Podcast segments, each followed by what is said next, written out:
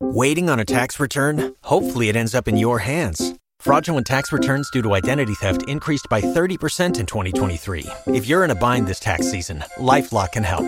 Our US based restoration specialists are experts dedicated to helping solve your identity theft issues. And all Lifelock plans are backed by the Million Dollar Protection Package. So we'll reimburse you up to the limits of your plan if you lose money due to identity theft. Help protect your information this tax season with LifeLock. Save up to 25% your first year at LifeLock.com slash aware. Nutrición Imperfecta con Marta Mármol.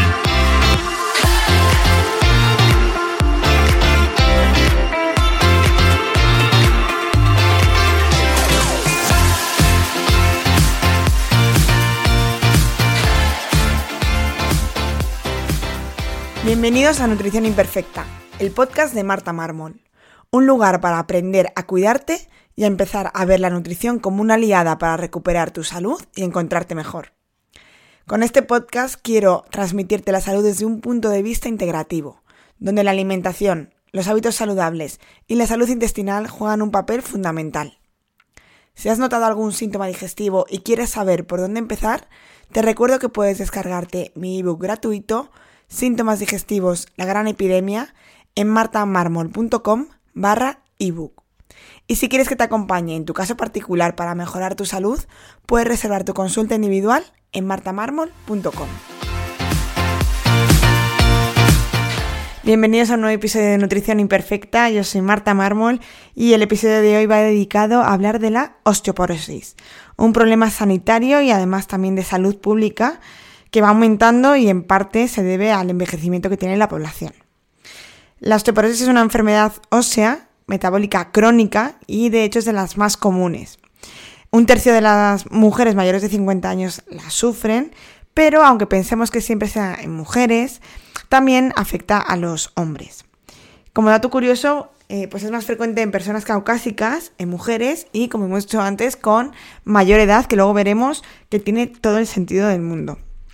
La osteoporosis se caracteriza, para quien no lo sepa, por una pérdida de la densidad ósea, es decir, vamos perdiendo minerales en el hueso, por lo que disminuye esta resistencia del hueso y empiezan a aparecer fracturas de forma más frecuente y además cuesta bastante recuperarse de ellas. No es como cuando un niño se rompe un hueso que rápidamente se recupera. Además de todos estos problemas que decíamos de salud pública, porque bueno, supone un gasto sanitario enorme, tanto en tratamiento como cuando eh, ya hay unas fracturas, eh, uno de los grandes problemas que tiene la osteoporosis es que no da síntomas hasta que ocurre una fractura, es decir, se mantiene ahí un poco de forma silenciosa, sin, sin generar muchas cosas, algunas cosas llamativas, que luego podemos hablar de qué cosas nos pueden llamar la atención, pero hasta que no ocurre una fractura o varias, porque a veces llegan juntas, pues no nos damos cuenta. Y evidentemente cuando ya ha llegado esta osteoporosis y estas fracturas, la calidad de vida de las personas se ve muy reducida. Y por supuesto, como decía antes, es una carga económica para los seguros y tanto para la persona también, porque a veces necesita de cuidados extras o necesita de ayuda y, y por lo tanto pues supone tanto una pérdida de calidad de vida como un gasto enorme. Esto nos hace pensar que debemos encontrar estrategias para esa prevención.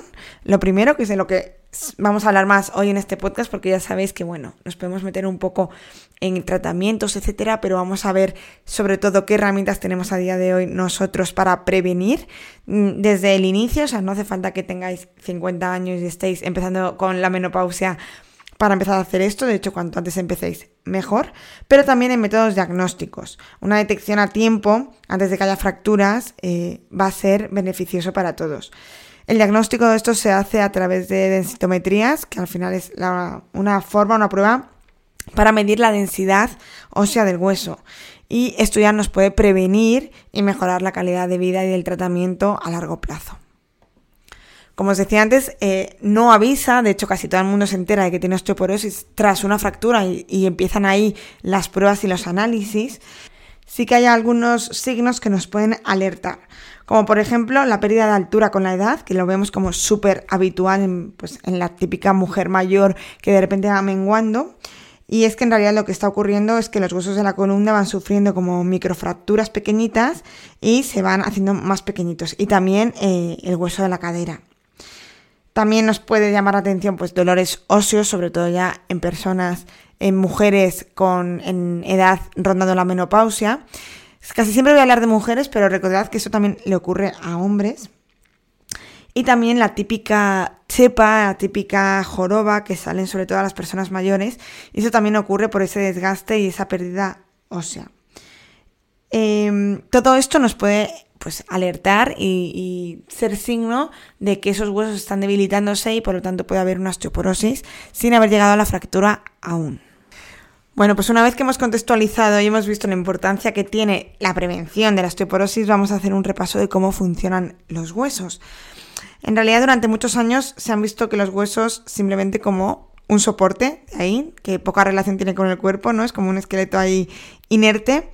Eh, y a veces se veían como las estructuras de protección, estructuras más rígidas, pues para proteger algunos órganos más delicados, como puede ser el cráneo del cerebro o las costillas de los pulmones y del corazón, ¿vale? Pero como nada más. A día de hoy ya sabemos que los huesos tienen muchas funciones y que es un órgano más endocrino y, y, que en realidad está muy relacionado y manda muchas señales con el resto del cuerpo. Como os decía, los huesos son un órgano que está vivo y pues que está en continuo reciclaje. Y para que este reciclaje ocurra de manera correcta, por así decirlo, la destrucción de hueso y la creación de nuevo hueso tiene que estar en un equilibrio. Esto no ocurre siempre así, de hecho, eh, pues al principio, en la edad más joven, la producción es mayor, evidentemente van a ir creciendo. Eh, llega un momento en que luego veremos que eh, más o menos se estabiliza y luego empieza la destrucción a ser mayor.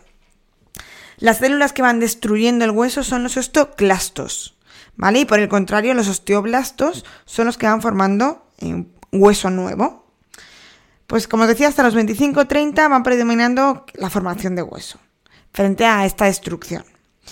De ahí es donde tenemos como nuestro pico máximo de densidad ósea, ¿no? Que se supone que a los 30 años estamos como en ese momento de pico. Esto es general, porque luego nos vamos a encontrar evidentemente cada caso de forma súper particular y va a depender de otras muchas cosas. Este pico máximo se mantiene como de los 30 a los 40 años y después ahí empieza a haber un poquito de más de destrucción eh, frente, a, frente a la formación. Y luego veremos que como etapas hormonales como es la menopausia, eh, esa afectación de tener muchas menos hormonas sexuales como pueden ser los estrógenos va a hacer que esa destrucción sea mayor que se active la destrucción o la formación de hueso no va a ir a la ligera, evidentemente va a estar mediado por diferentes hormonas. Hay muchas, pero las más protagonistas son la paratormona y la calcitonina. Para entender esto tenemos que ver los huesos como la gran reserva, ya me lo imagino como el Banco de España, como la gran reserva de minerales del, del cuerpo, en concreto del calcio, que es del que más vamos a hablar, pero también acordaos que es del resto de minerales también.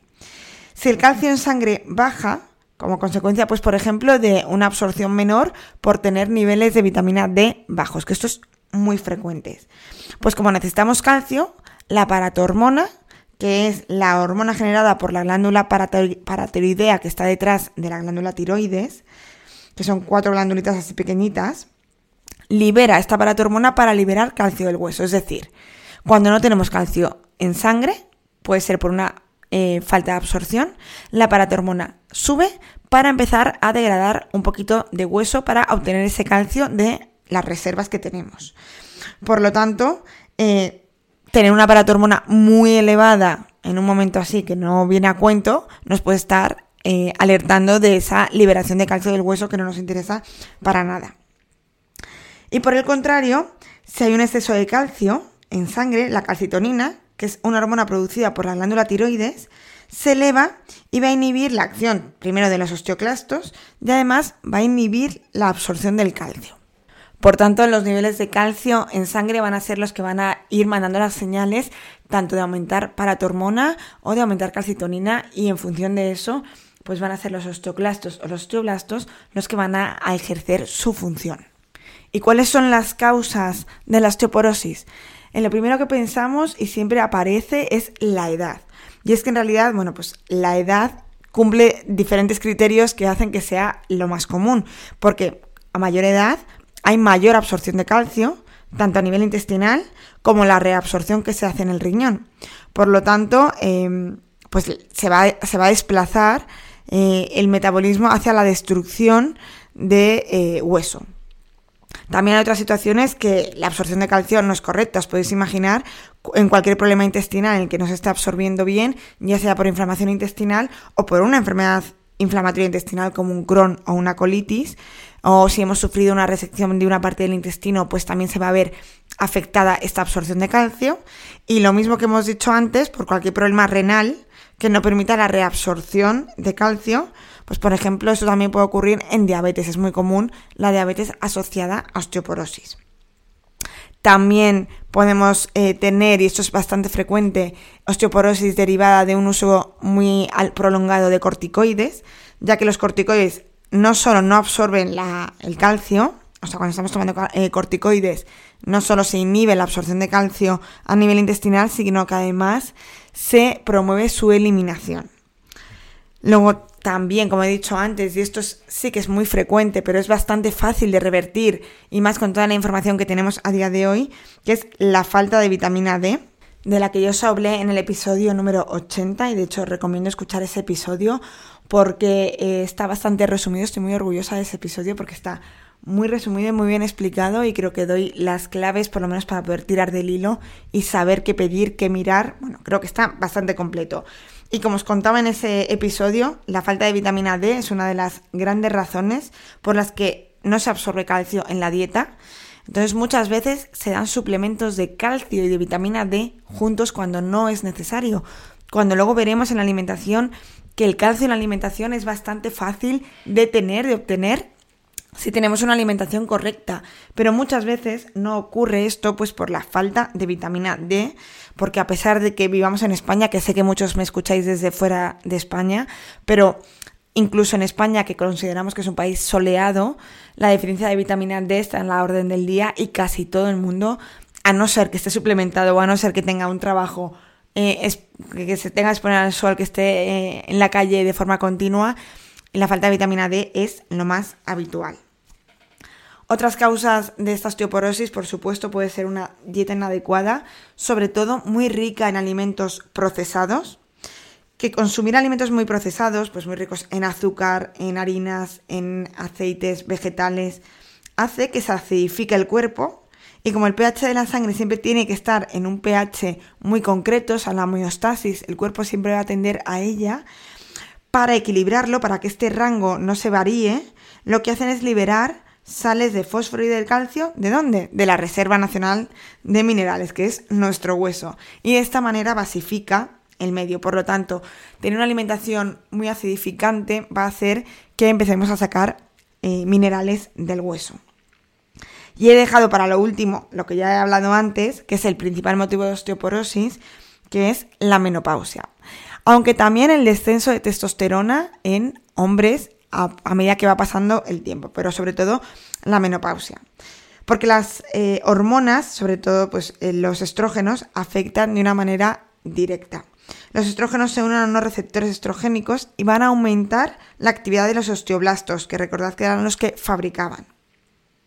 Pero además favorece la absorción de calcio y también la disminución de la excreción renal. Por lo tanto, los estrógenos tienen un papel importantísimo en el mantenimiento de eh, la densidad ósea. Y por supuesto digo la menopausia, pero hay que tener en cuenta y tener mucho cuidado en mujeres que están en amenorrea hipotalámica, que de esto hablé con Chusa Sanz en otro episodio, que es aquellas eh, chicas que no les baja la regla, no tienen la menstruación por falta de energía o por un estrés, ya sea falta de energía, eh, un estrés alimenticio, ¿no? Un exceso de deporte y baja alimentación o un estrés psicológico, pero no estamos teniendo unas hormonas correctas y por lo tanto puede también afectar a la calidad de la densidad ósea. Para esto hay una terapia hormonal sustitutiva que ayuda al mantenimiento del hueso, incluso aparte de la recuperación. Se ha visto en mujeres durante la menopausia. A principios de siglo se hicieron diferentes estudios en los que eh, alertaban del riesgo que tenía esta terapia hormonal sustitutiva eh, porque aumentaba el riesgo de enfermedades cardiovasculares, de cáncer de mama, eh, bueno, un montón de cosas. De hecho, pues todo lo que todas las personas que se lo estaban se estaban tratando de esta manera dejaron de hacerlo rápidamente.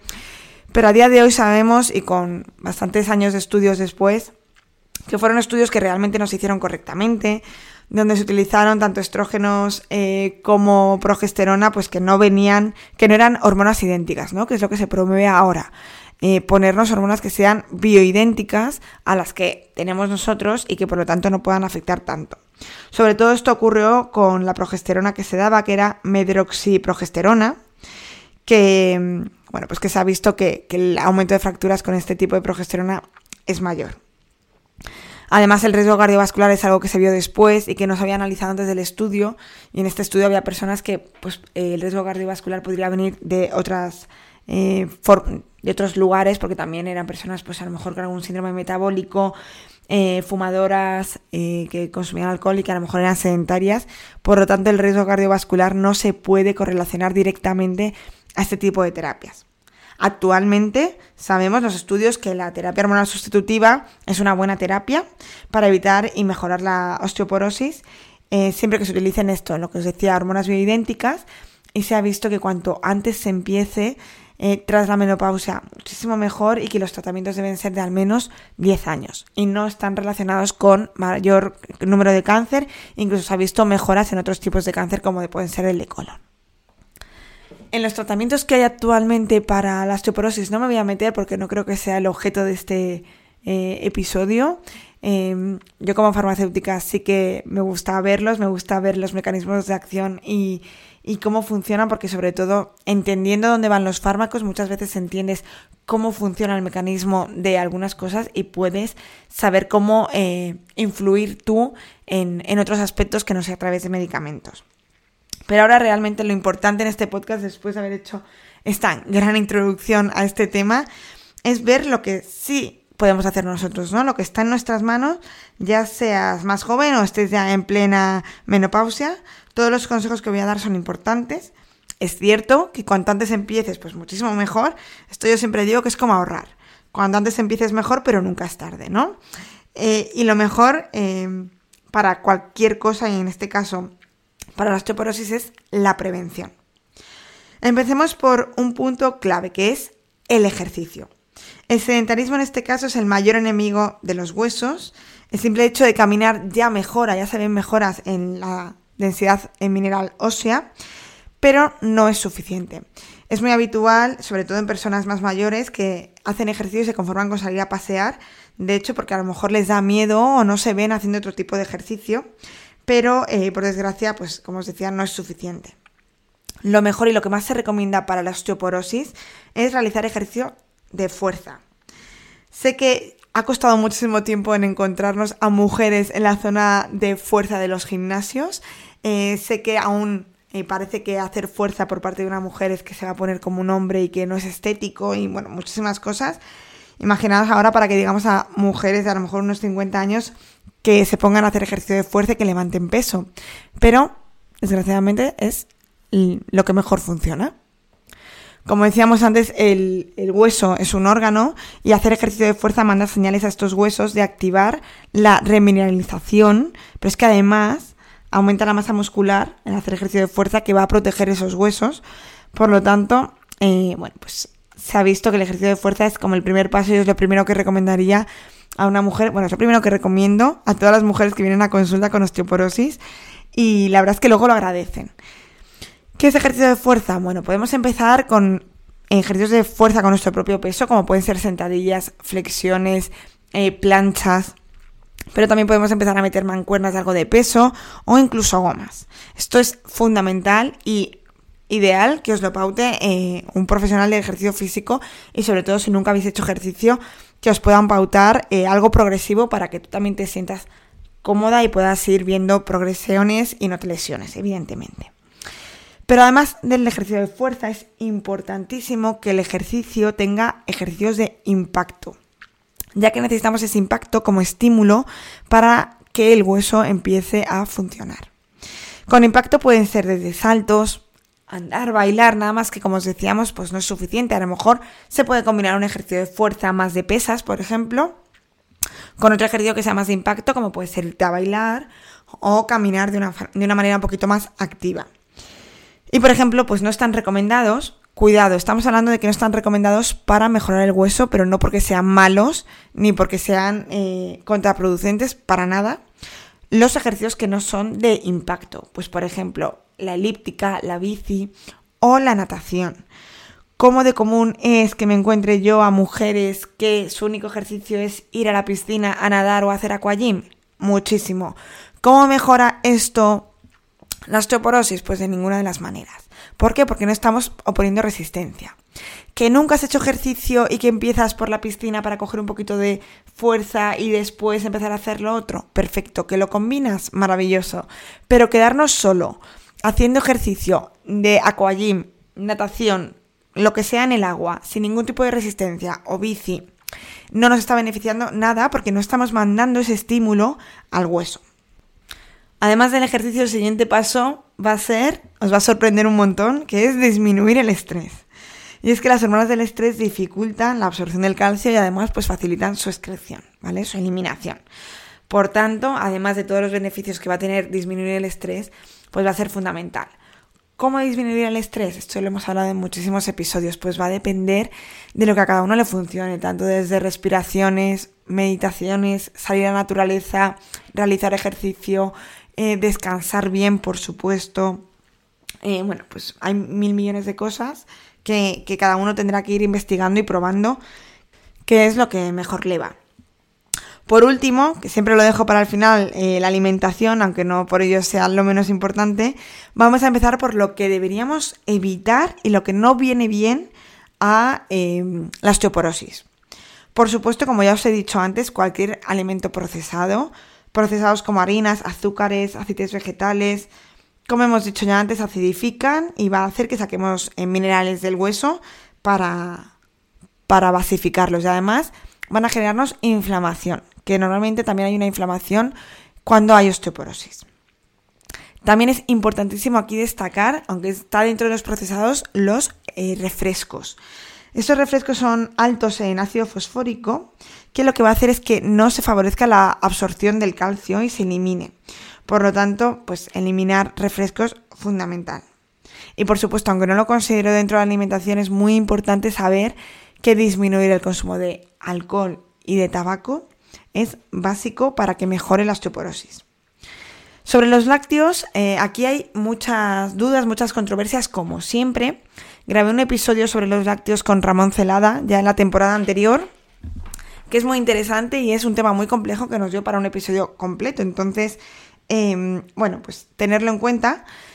Sobre todo aquí yo quiero hablar de, eh, bueno, las recomendaciones que durante toda la vida nos han dado de que necesitamos comer eh, lácteos y sobre todo es por el tema del calcio, que aquí es muy importante.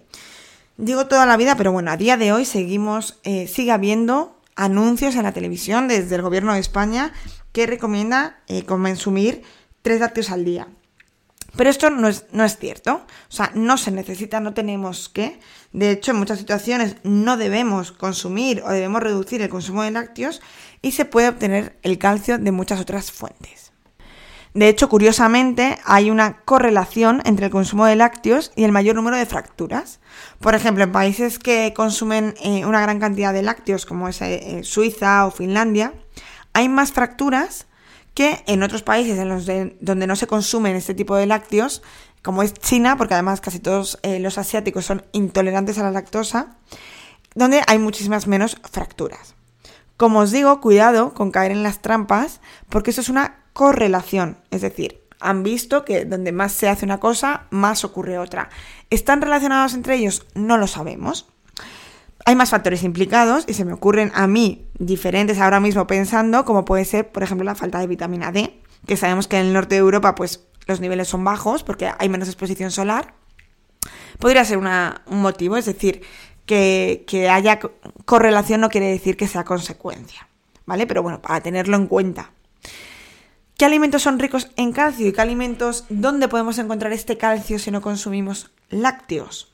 Bueno, pues sinceramente a mí como nutricionista eh, no es algo en lo que ponga mucho hincapié en el día a día, porque cuando llevamos una alimentación saludable, correcta, variada, eh, lo normal es llegar a los niveles de calcio de una forma eh, adecuada. repito, si tenemos una alimentación saludable, correcta y unos niveles de vitamina D también adecuados. es, en eso sí que me preocupo, eso sí que lo reviso, sí que suplemento si es necesario y sí que lo voy midiendo cada X tiempo. Entonces, en el momento que tenemos eso bien, normalmente el calcio eh, se obtiene suficiente. De hecho, hay protocolos para enfermedades autoinmunes, que es el protocolo Coimbra, en el que se suministran eh, dosis de vitamina D muy, muy elevadas. Y ahí sí hay que tener en cuenta el calcio, pero para meter menos calcio. Hay que suprimir los alimentos ricos en calcio, porque si no, absorberíamos de más. Por lo que os digo, en una situación normal, la cantidad de calcio no nos debería preocupar. Pero aún así os voy a contar en qué alimentos eh, son ricos en calcio. No solo es la cantidad de calcio que tenga el alimento, sino la biodisponibilidad de este. ¿Vale? Por ejemplo, las sardinas, eh, siempre que nos comamos la espina, es decir, pues al final, igual que nosotros tenemos calcio en los huesos, pues la sardina no tiene la espina. Entonces, lo ideal es comernos o sardinas que estén en lata, que están más blanditas, o sardinillas, que son más suaves, y nos podemos comer eh, la, la espina. Las semillas de sésamo como siempre las semillas no las podemos consumir enteras porque las vamos a eliminar como semillas que son, pero sí que las podemos consumir en forma de, crema, el tajín, con el que se hace el hummus, pero lo podemos también poner en tostadas o para hacer salsas con ensaladas, que queda muy rico, o en forma de gomasio, que así lo mando yo mucho. También es una muy buena fuente de calcio. Las almendras, aunque el resto de frutos, frutos secos también, pero las almendras destacan el yogur y el queso, los que hemos hablado, los pongo como fuente de lácteos que ya estaban fermentados, que son de mejor calidad. Luego hay verduras que si miramos la cantidad de calcio que tienen, como por ejemplo las espinacas, tienen una gran cantidad de calcio, pero también son ricas en oxalatos, que son unos antinutrientes que van a hacer que la disponibilidad de este calcio sea menor. De hecho, no se absorbe casi nada de este calcio. Por tanto, como os decía antes, no es solo fijarnos en la cantidad, sino saber la biodisponibilidad que tienen estos nutrientes. En este caso, en verduras yo priorizaría pues algunas eh, crucíferas, como puede ser el brócoli, eh, el kale, también eh, otras verduras como la celga, que son, tienen calcio más disponible. Luego el tofu también, como alternativa no animal, también tiene gran cantidad de calcio y esos serían los alimentos más ricos en calcio. Como os decía, más nutrientes que tenemos que tener en cuenta la vitamina D y como os vuelvo a repetir, aquí tengo un episodio muy completo. Em, pero bueno, mm, aquí aprovechar a decir que, que, si haces deporte de impacto y fuerza y lo haces al sol y encima bajas estrés, pues aquí ya tenemos el combo perfecto. Otro nutriente muy importante en la osteoporosis es el magnesio. Tengo otro episodio específico del magnesio en el que explico la importancia de suplementarnos con magnesio, ya que cada vez los suelos están más empobrecidos en este mineral y muchas veces, pues bueno, pues no, y que además gastamos más por el estrés que tenemos. Por lo tanto, pues muchas veces los requerimientos aumentan y pues necesitamos suplementarnos. Hay muchos tipos de magnesio dependiendo de lo que queramos y de nuevo teniendo en cuenta la biodisponibilidad de cada uno de ellos. Por lo tanto, bueno, no me voy a enrollar aquí. Pero es súper importante el magnesio también en el metabolismo del hueso. Y el fósforo es otro mineral muy muy importante y muy relacionado con el calcio, pero en cambio eh, pues no tenemos deficiencia, su absorción es muy sencilla y por tanto pues normalmente pues no se le da eh, esa importancia porque bueno pues no, no afecta tanto pero es súper importante. De hecho aquí sí que destacar lo que hemos dicho antes del ácido fosfórico en las bebidas, ese exceso de ácido fosfórico va a hacer que el calcio nos absorba bien, por eso, porque está muy unido en equilibrio los niveles de calcio y de fósforo. Y estos son los micronutrientes en los que más podemos fijarnos en la alimentación, pero la alimentación tiene que ser una alimentación eh, completa, que tenga energía suficiente, que muchas veces no la tiene, y por supuesto proteína suficiente. Más o menos que al menos tenga 1,2 gramos por kilo de peso de proteína eh, para asegurarnos de, porque el, hueso también tiene proteína, asegurarnos y además, sobre todo si estamos haciendo ejercicio físico de fuerza para ganar esa masa muscular que nos va a venir muy bien. Entonces, como siempre, que la alimentación sea completa con una buena fuente de verduras, de hidratos complejos, más una buena proteína y una fuente de grasa de buena calidad. Todo esto nos va a ayudar a aportarnos los nutrientes suficientes, a estar saciados y a bajar la inflamación. Esto es otro punto en el que podemos también incidir, bajar la inflamación de cualquiera de las maneras de eso tengo otro episodio, lo siento que diga todo el rato esto, pero al final con tantos episodios, pues eh, no puedo desarrollar todo, pero tenéis un episodio sobre la inflamación, que es el número 89, que es inflamación eh, crónica de bajo grado, en el que explico todo lo que podemos hacer para bajar esa inflamación. Y por lo tanto, pues aquí podríamos ayudarnos de algún suplemento, pero yo esto siempre lo valoraría de forma personal, porque hay muchas cosas que son buenas, pero así en general nos podemos plantar al final con 20 suplementos que luego no sabemos ni lo que nos funciona ni lo que no. Eh, pues por ejemplo, pues eh, valorar suplementar con omega 3 o con cúrcuma, eh, con espaciar comidas, bueno, hay muchas cosas que nos pueden ayudar a bajar esta inflamación, pero como os digo, esto lo valoraría de forma personal. Y con todo esto, que me parece ya suficiente, tendríamos un buen abordaje, junto con los medicamentos, por supuesto, que, nos mande eh, el médico, tendríamos un abordaje muy completo y muy exitoso de la osteoporosis. De hecho, bueno, pues como os he dicho antes, a las personas que acompaño yo con osteoporosis, si se lo toman en serio, que normalmente sí, eh, los resultados son buenísimos. Y si has llegado hasta aquí, aunque a lo mejor lo debería haber preguntado al principio, eh, me planteo y me gustaría recibir feedback sobre qué te parecería eh, hacer un programa, hacer un curso, algo de acompañamiento a mujeres con osteoporosis o para prevenirla en una forma conjunta. Es algo que llevo dándole vueltas mucho tiempo porque cada vez veo eh, mejores resultados en este ámbito y me gustaría saber si te interesaría o qué te gustaría saber, qué te falta o en dónde encuentras más dificultades. Con todo esto ya finalizo este episodio. Eh, como siempre te agradecería muchísimo que pudieses eh, compartir este episodio con aquellas personas que creas que les pueda interesar, con aquellas mujeres que vayan a empezar a entrar en menopausia o con aquellas mujeres jóvenes que conozcas que quieras que prevengan la osteoporosis desde el inicio. Eh, si te ha gustado este episodio, puedes también valorarlo en aquella plataforma donde lo hayas escuchado. Y nos escuchamos en el siguiente episodio aquí, en Nutrición Imperfecta.